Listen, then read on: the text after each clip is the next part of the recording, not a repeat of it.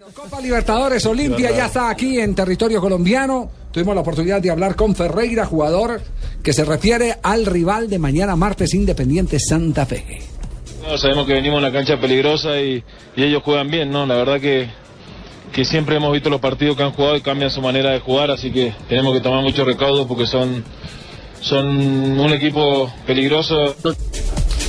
Ha dicho además el técnico Almeida que ellos no tienen ningún afán, que van a esperar.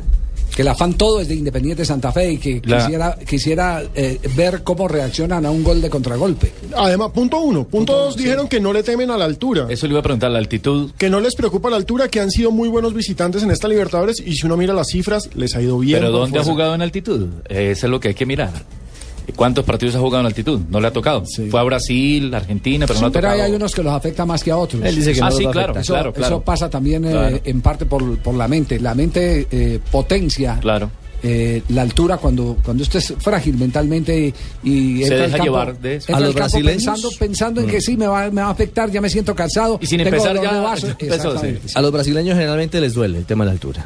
Y a los paraguayos, todavía me recuerdo aquel partido en el Campín de Bogotá entre la selección Colombia y la selección de Paraguay con el gol de Chilaver.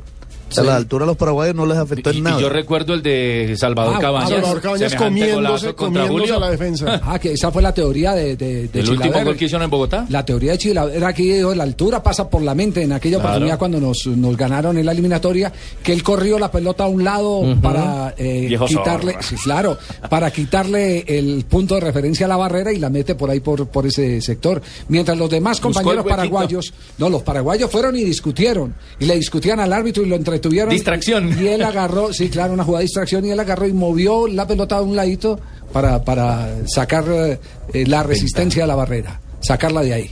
Indudablemente. Bueno, nos comunicamos con el jefe de prensa de Independiente Santa Fe, con Pablo García, para conocer cuál es la actividad del equipo cardenal. Eh, Pablo, a esta hora que están haciendo los muchachos. Don Javier, un saludo muy especial para usted y para todos los oyentes de Blue Radio. La verdad, en este momento el equipo se encuentra descansando. Ya eh, hace un rato largo tomó su almuerzo, después de haber llegado a entrenar.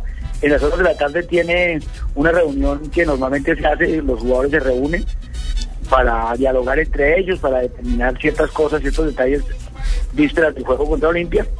Posteriormente, la presidencia de Santa Fe, en cabeza del doctor César Pastrana, organizó una actividad recreativa. Se va a llevar un, un humorista para que eh, entretenga a los jugadores un rato después de las 7 de la noche. Buenas, ¿qué están haciendo? ¿Qué más? ¿Qué es? Vengo a a hacerles la... la- la- la- No, a ¿es hacerle alerta al chistes. humorista Lo o mío no? son chistes. A amiguito, entretener. ¿Qué más? ¿Es alerta al humorista, Pablo, o no? Sí, sí, sí, sí. sí. Ah, sí, sí, sí. Sí, amiguito, le pegamos al perrito.